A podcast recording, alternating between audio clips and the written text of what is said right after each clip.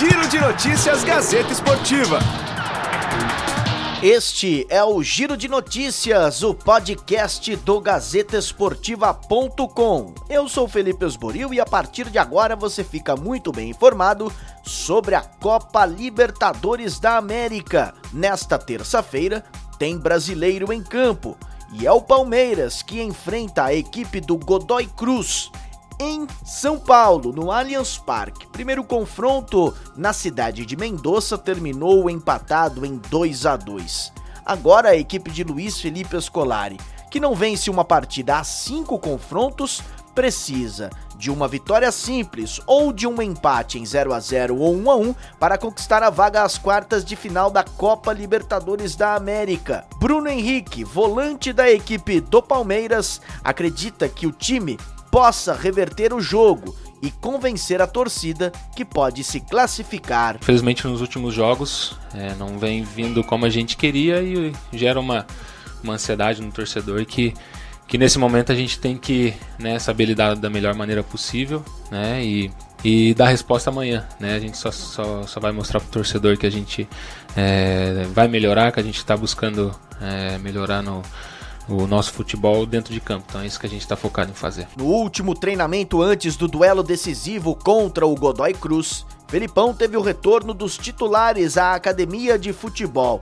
Depois de mandar a campo apenas três jogadores considerados titulares contra o Vasco, todos estarão à disposição. O único desfalque fica por conta de Ramires. Com dores no músculo adutor da coxa direita, o volante foi ausência no treinamento. Com isso, Felipão deve entrar em campo com o Everton no gol, Marcos Rocha, Luan, Gustavo Gomes e Diogo Barbosa, Felipe Melo, Bruno Henrique, Rafael Veiga, Scarpa ou Lucas Lima e Dudu, na frente, William, Borja ou Daverson.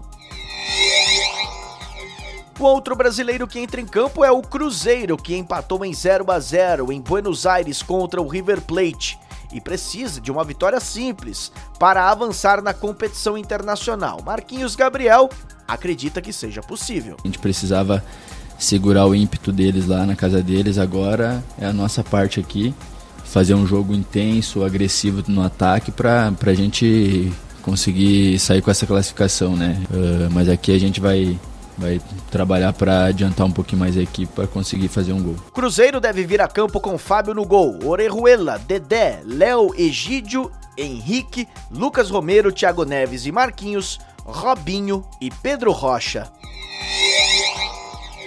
Um fato no mínimo inusitado aconteceu neste final de semana durante a partida entre Santos e Havaí pelo Campeonato Brasileiro, jogo que foi disputado na Vila Belmiro. O técnico Jorge Sampaoli recebeu o terceiro cartão amarelo e não vai poder comandar o Santos contra o Goiás no próximo domingo às 11 da manhã na Vila Belmiro pela 13ª rodada do Campeonato Brasileiro. Sampaoli é o primeiro técnico suspenso do Brasileirão. O argentino disse estar surpreso com a novidade e que agora vai ter que controlar suas emoções à beira do gramado.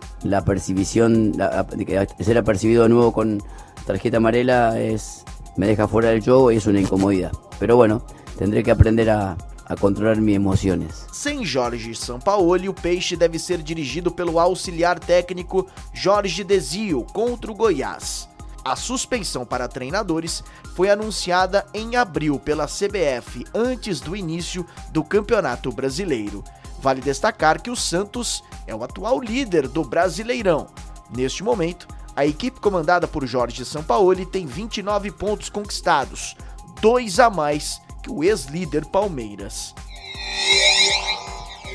O Corinthians segue a preparação para o confronto diante do Palmeiras no final de semana pelo Campeonato Brasileiro, mas antes tem Copa Sul-Americana. Quinta-feira, a equipe encara o Montevideo Wanderers. Primeiro confronto entre as duas equipes terminou com vitória do Corinthians em Itaquera por 2 a 0.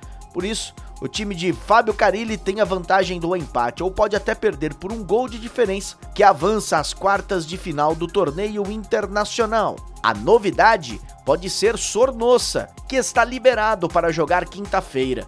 Titular em Itaquera, na quinta passada, ajudando o timão na vitória, o meia equatoriano reclamou de um edema muscular na coxa, ficou de fora da viagem para o jogo contra o Fortaleza. O único desfalque confirmado é Pedrinho, que está suspenso pelo terceiro amarelo.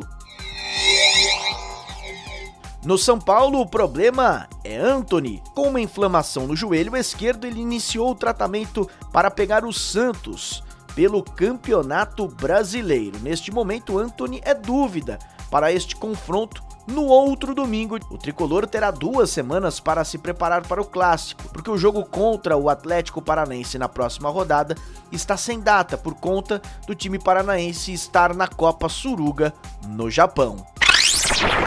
Esta e outras notícias você encontra no site gazetesportiva.com, muito além dos 90 minutos.